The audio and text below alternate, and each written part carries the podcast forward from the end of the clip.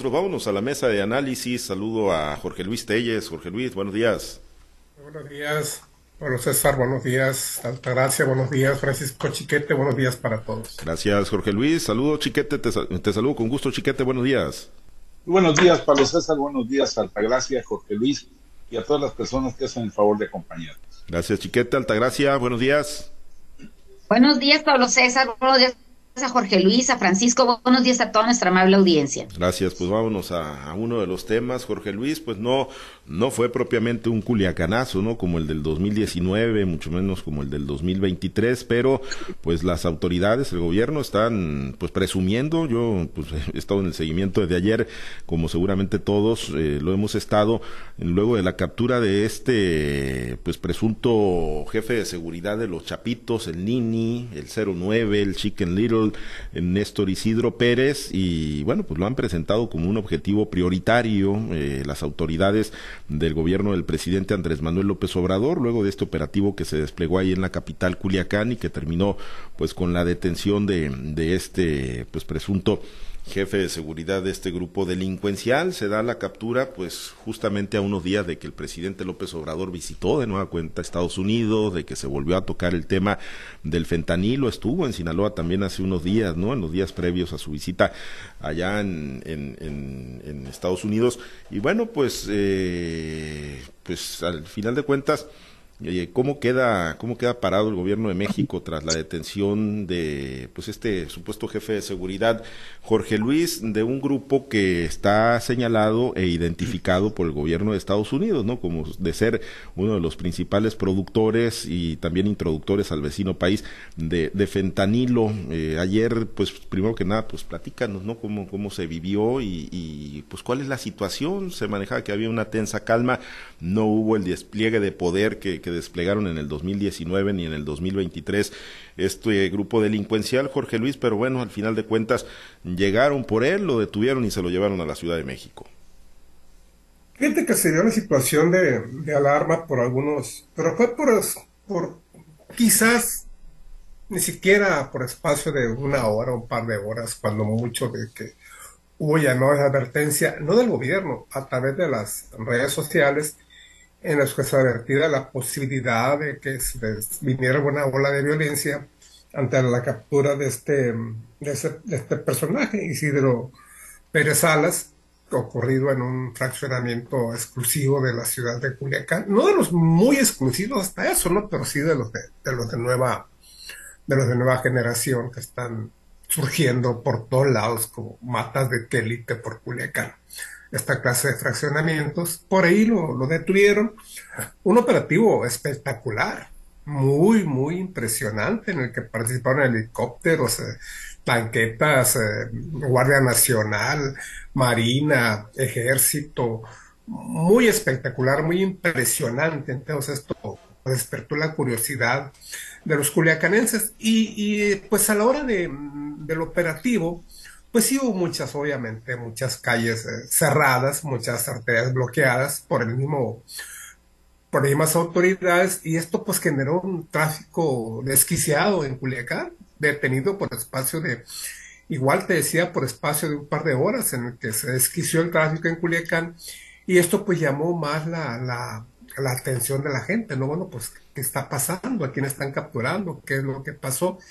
Y ya que se da a conocer la información a través de redes sociales y a través de, se filtra por ahí una hoja oficial de, de, la Secretaría de Marino o no sé qué autoridad donde dan a conocer los detalles de la persona detenida. Y, entonces se advierte, ¿no? De que pues, la gente, si no tenía nada que salir a las calles, eh, mejor se quedara resguardada en sus casas. Y pues la gente, pues por algún momento, ¿no? Por algunas horas, en la tarde ya todo estaba perfectamente normal. El gobernador y el presidente municipal suspendieron, creo yo, pues muy justificadamente sus actividades para estar al tanto. Hubo otras actividades, como una actividad que se hizo de parte de los contras a, las autoridades de la, de la universidad, que también estuvo bastante concurrido. Entonces todo volvió a la normalidad se temía que se llamara la suspensión de clases el día de hoy. No, tampoco ocurrió así. La ciudad amanece completamente en su normalidad, quizás alguna calma chicha, ¿no? Algún pequeño miedo de que podría desatarse la balacera en algún, momento y esto pues es una situación que nadie puede que nadie puede prever esto puede suceder independientemente de que se capture o no se capture a un capo del narcotráfico, como es este, en el caso del jefe de seguridad de los Chapitos. Y bueno, pues seguramente su destino está en Estados Unidos, tiene órdenes de aprehensión de parte de cortes de, de Washington, de, de, la ciudad de Nueva York, seguramente va a ser extraditado a los Estados Unidos y esto puede ser un golpe más.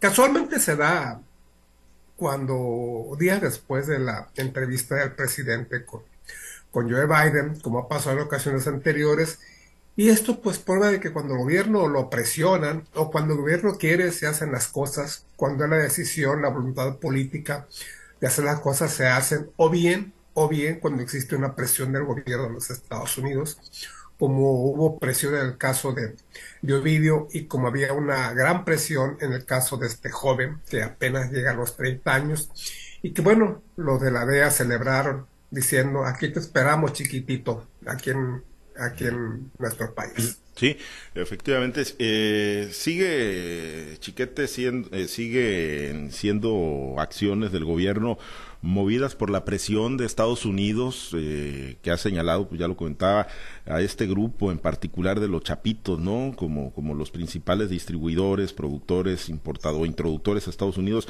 de, la droga del fentanilo. Y lo otro, chiquete, eh, ¿aprendieron a hacer operativos quirúrgicos en el gobierno federal o ha perdido capacidad de reacción este grupo delincuencial? Yo creo que es lo primero. Yo creo que efectivamente el gobierno ya empieza a operar de manera más adecuada en situaciones como esta, porque los dos primeros culiacanazos fueron exactamente iguales. Claro, la diferencia es que en el segundo no tuvieron que soltar a Iván, pero, fueron acciones similares con costos muy graves en ambos casos.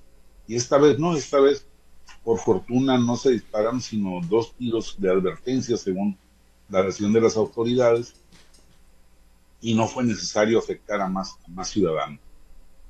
Creo que eh, estamos además volviendo a los tiempos de antes, cuando había un crimen sonado, se iban por el loquito del pueblo o por el, quizá el culpable a veces, lo detenían y no solamente se había resuelto ese crimen sonado, también se habían resuelto los 38, 45 o 56 crímenes anteriores, porque él los había cometido todos. Bueno, este hombre, el Nini, ahora ya resulta que no solo es el jefe de sicarios o el guardaespaldas o el jefe de seguridad de los chapitos, sino que también es el que tenía todos los contactos para vender fentanilo en los Estados Unidos, los contactos para, para comprar los precursores del fentanilo en China, los contactos para con las autoridades, en fin, era un hombre clave según, según la narrativa oficial en este, en este caso. Vamos a ver si es cierto, si se refleja en una ausencia de estos productos negativos, nefastos en el mercado estadounidense. Pero por lo pronto ahí está una captura que es muy importante. Ya empieza la, la, la contraofensiva mediática, ya empiezan algunas redes sociales a hablar de por qué nada más al, cártel de Sinaloa, por qué no pasa nada con el cuatro letras. Y, y, esto te habla de la situación que se está viviendo en, en el Estado. Ojalá no derive, ya, ya, ya por lo menos se libró el, el día de las acciones, el Juliacanazo, pero ojalá que no derive en revanchas, en enfrentamientos o, en, pleitos internos de las propias bandas de narcotraficantes por ocupar los espacios que van quedando vacíos. Esa es la, gran preocupación, porque bueno, estamos este, disfrutando en Sinaloa de una Pax cada vez más carcomida, porque cada vez se dan más casos de enfrentamientos o de asesinatos entre ellos, pero de todos modos estamos pues mejor que, otros estados donde hay una lucha por las plazas. Ojalá no derive en esto. Pero indiscutiblemente es una buena acción del, gobierno, bien ejecutada. Eh, esto nos habla de que seguramente en, atención a estas presiones de los Estados Unidos van a seguir llegando operativos, van a seguir buscando ahora a los otros eh, hijos del Chapo, que son los objetivos prioritarios de los Estados Unidos. Y hay que recordar que si nos están pidiendo el favor en tiempos de elecciones, no les podemos decir que no, no podemos como país salirles con que pues no los hallo, no sé dónde andan, porque ellos mismos seguramente van a decir, no, no, no, no, están, este es el domicilio y este es la ruta y si quieres te pongo el Google para que sigas la, la manera de llegar. Así que pues es, es cuestión de irse preparando para ver qué más vamos a seguir presenciando y ojalá solo seamos vestidos presenciales y no parte del estadística. Sí, efectivamente, ¿no? Ya, ya hay una narrativa muy, muy clara que va hacia esa línea, eh, Altagracia, eh, de decir, bueno, pues fue el orquestador del culiacanazo, de la respuesta violenta que derivó en la liberación de Ovidio Guzmán en el 2019. Ahora, bueno, pues empiezan ahí los planteamientos de que si lo agarraron con miles de pastillas de fentanilo, ¿no? Empiezan a posicionar esos temas, ¿no? Y, bueno, pues eh, como no se había hecho, pues en detenciones anteriores, y es que las hubo, ¿no? De, de, de objetivos prioritarios, pues a este Nini, a este 09, a este Chicken Little, pues se le está dando una gran exposición, ¿no? Como que pues mandando un mensaje muy fuerte el gobierno federal, ¿no? De que lo agarramos y de dónde viene o a quién pertenece Altagracia. Pues creo que esa es la, la función principal cuando le hacen una, una una difusión tan grande a este tipo de detenciones y es lógico, ¿no? O sea, todo el, todo mundo conoce, todo el mundo sabe, por lo menos de oídas, este, quiénes son estos personajes. Si bien no los conoces a, eh, de manera personal o, o, no has tenido oportunidad de convivir con ellos, pero sí sabes de lo que se dedican por, por la difusión que se les da, ¿no? Ahora, el tema de que lo hayan agarrado sin afectar a la, la tranquilidad de la ciudad, si bien solamente estuvo tensa, pues eso también es, es digno de reconocerse, ¿no? Eh, mm, lo bueno sería que de verdad estuviera actuando de manera sistemática y deteniendo este tipo de, de, personajes y sobre todo para que se inhiba la práctica de estas conductas delincuenciales, ¿no? El tema del fentanilo es un tema que adolece eh, Estados Unidos y, por eso le han puesto tantas tantas ganas y tanto interés en el tema de las detenciones. Hay hay muchos ciudadanos estadounidenses que están sufriendo ya las las, las consecuencias de usar este tipo de drogas y, también ellos lo repercuten al tema económico, al tema social, donde pues son huecos que quedan en la sociedad y que son, que van a ser difíciles de llenar y esto pues repercute también en, en la economía. También aquí en México hay muchas, hay muchas personas que están siendo presas del uso de estas drogas drogas que, que convierten a las personas en unos zombies, se dice. Entonces, pues lo menos que pueden hacer las autoridades es, es detener no solamente las cabecillas, sino detener y desmantelar todas esas redes de distribución que hay. No es posible, como dice Francisco ahora, que, que esta persona sea la única que, que se dedicaba a eso, que tenga los contactos, que tenga eh, las redes operativas y, las redes comerciales para distribuir esta droga, no, creo que es más, estos, este tipo de trabajo es más de un solo hombre, es, un, es una corporación, es un negocio bien estructurado que a veces se duda que, que una persona de una, de, de una ciudad como Culiacán pueda tener a lo mejor esos eh, vínculos con personajes a nivel internacional que, se dedican al tráfico de este tipo de pacientes o de este tipo de drogas, ¿no? Me parece que hay muchos más detrás de esta figura que fue detenida, o sea, personas que están actuando en otras, en otras latitudes del, del mundo y sobre todo que están cobijadas quizás por gobiernos, por, por grandes este, corporaciones. No, no, no podemos creer que solamente sea un negocio de una sola persona o de un individuo que está a lo mejor plácidamente dormido en su casa o, o, plácidamente transitando por las, por las calles de Culiacán, ellos tranquilamente y toda la ciudadanía con el corazón en un hilo, ¿no? Entonces me parece que deberían de ser más que ataques espectaculares como este que sucedió, creo que se deberían desmantelar las redes de distribución que hay. También que se le, que se, si de verdad quieren hacer algo, que se actúe en consecuencia y que desmantelen estas organizaciones, porque de qué sirve que agarren a una persona si antes de que lo agarren ya hay tres, cuatro o cinco en la lista de sucesión para, para reorganizarse y volver a poner en práctica pues, las, las conductas que ellos mantienen, ¿no? Me parece que sí es bueno, sí está bien, mediáticamente ayuda, eh, políticamente sobre todo ayuda más y sobre todo en las relaciones bilaterales que tienen con Estados Unidos.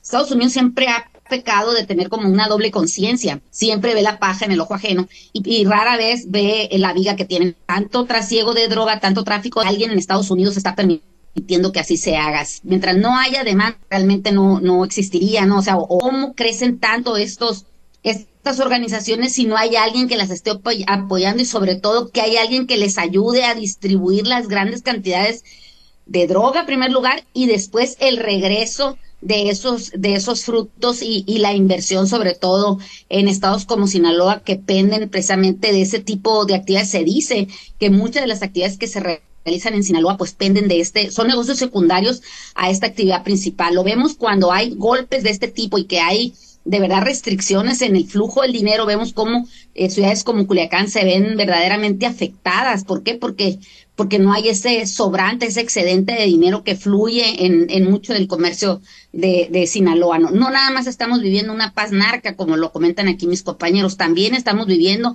en una economía, economía que se basa fundamentalmente a veces en ese tipo de operaciones delictivas. Sí, sí, falta mucho por hacer para pues desmantelar si alguna vez se piensa en eso.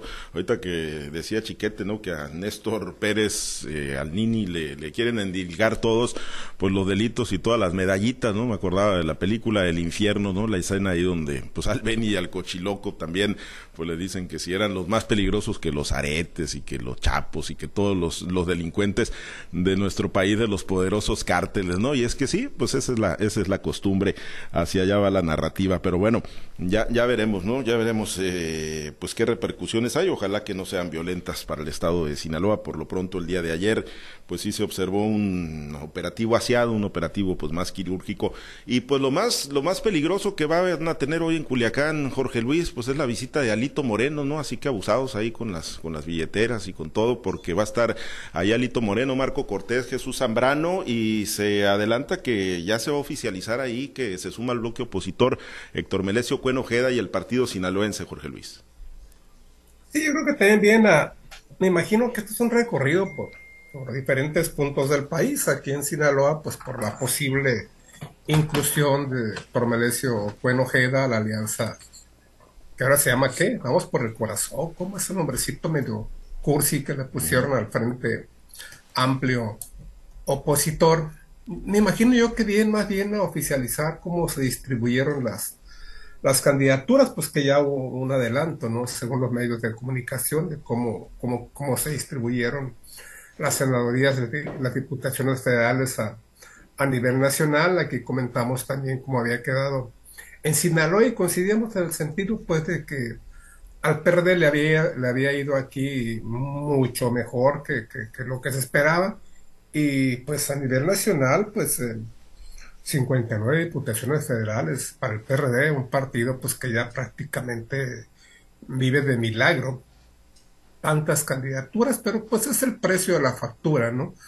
Mm, por ahí hubo gritos y sombrerazos con sobre todo con los quienes aspiraban a la candidatura del Frente Amplio opositor eh, del PRI, más bien a la Ciudad de México, pues no entendieron que esto se había pactado hace un año, que aquí fue comentario que Francisco Chiquete dio a conocer la nota, por cierto, de que pues si bien las candidaturas al Estado de México y al Estado de Coahuila eran para el PRI, pues se había pactado también de una buena vez que la candidatura a la jefatura de gobierno de la Ciudad de México fuera para el PAN y la candidatura presidencial para el PAN, aunque pues Xochitl Galvez se dice que no es panista, pero yo creo que sí es, pues todos sus puestos los ha tenido a través del PAN, entonces se cumplió con el pacto, no sé por qué tantos gritos, tantos sombrerazos, de parte de quienes aspiraban a la jefatura de gobierno de la Ciudad de México y que no se cumplió, pues estaba pactado. O imagino que está pactado también de que pues a cambio de que se cediera sin ningún problema la candidatura presidencial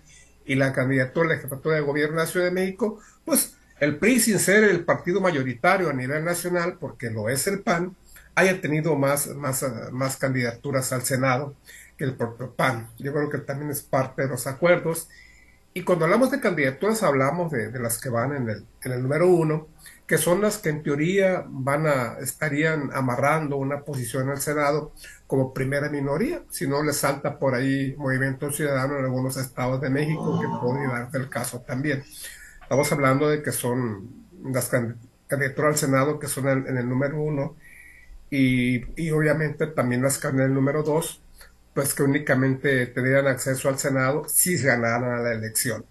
Esto es parte de los convenios, de los compromisos que se han hecho y yo creo pues, que van a ser dados a conocer oficialmente, aunque ya se saben, aquí al mediodía, al mediodía de hoy, aquí en Culiacán vamos a estar pendientes a ver qué ocurre. Esto ya no es novedad, ya se difundió a través de los medios de comunicación. La novedad sería, pues, si realmente se anuncia la integración de Héctor Melesio Cuenojeda, que pues se ve muy viable a cómo sea se ha tornado el conflicto con la Universidad Autónoma de Sinaloa.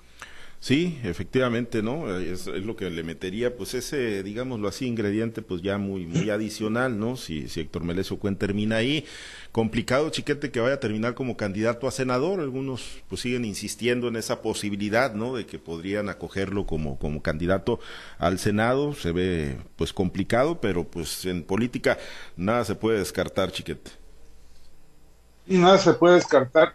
Sin embargo, el propio Melesio ha hecho correr la versión con gente amiga suya de que ya no buscaría la senaduría, que va a buscar por su propio lado una, una posibilidad de, de estar vigente para buscar la gubernatura en el 2027. De manera que a lo mejor ya viene resignado solo para tener una cobertura.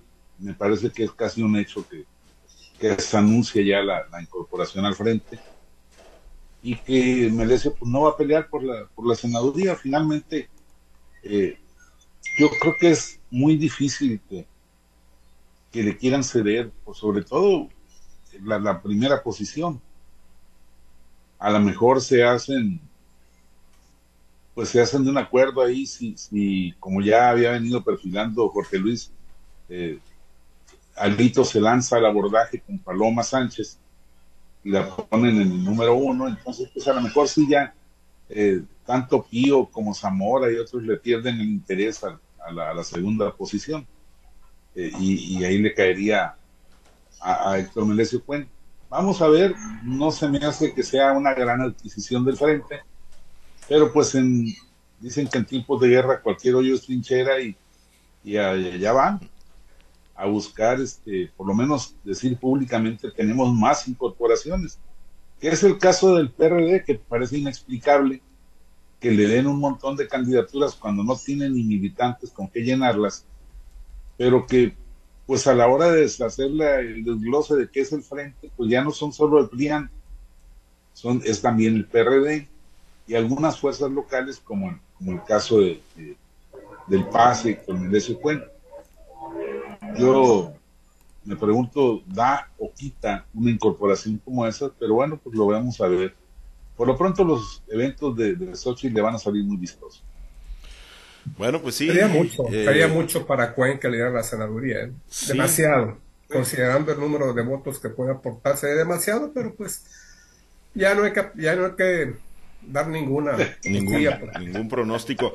Pero bueno, pues en el terreno de, del discurso, ¿no? Y digámoslo así, de, lo atractivo que podría ser, pues una confrontación fuerte, Altagracia, pues yo creo que ver en la arena electoral a Enrique Insunza Cázares compitiendo por el Senado contra Héctor Melesio Cuenojeda, pues sí, de repente como que sí se antoja, ¿no? En Sinaloa.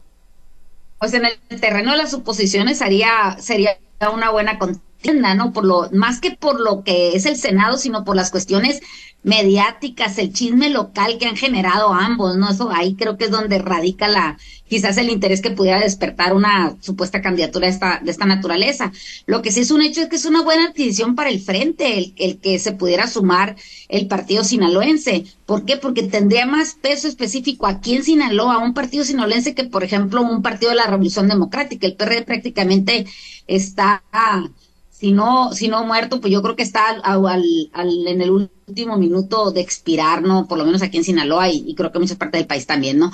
Sin embargo, creo que el tema de, de Paloma Sánchez es un tema que ha rondado y que, y que sigue teniendo algo de ruido. Ayer les mandé por ahí por el grupo una, una foto de, de que hace un columnista, ¿no? Donde la presenta como una posible candidata al Senado o para encabezar la primera posición del frente opositor en el caso de la senaduría, ¿no? Ahí vamos a ver a quién, con, quién se pelean y, si les es interesante a los que hasta ahora han mostrado pues esa precisamente ese interés en participar para, para este puesto, ¿no? Les interesará ir en, de manera secundaria o, o, de coleros en una posición que de antemano prácticamente se considera que está perdida para el frente. Vamos a ver que, que hasta dónde, hasta dónde su interés les, les da para, para aspirar en el caso de que les den eh, un, un puesto segundón. Bueno, pues ya, ya Ya no tienen con quién pelearse, Altagracia.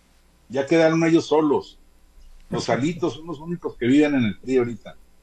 Pues sí, sí, sí, sí, la verdad es que... Pues, pues la pelean como si de verdad, como si de verdad fuera algo importante. Pues es que... La pelean. No, pues es que para el caso de Sinaloa, digo, para el caso del Senado, la, la primera. Lo interesante es que quien sea el número uno va a ser. Lo sí, interesante es que quien sea el número uno o la número uno va a ser, va a estar en el Senado. Exactamente. No creo que le alcance. Sí, sería ya, ya una tragedia mayúscula, ¿no? Que el bloque opositor pues no quedara ni en segundo lugar en los comicios, que los terminara rebasando Movimiento Ciudadano. Por eso, pues se la, se la pelean ahí como gatos boca arriba. Pero bueno.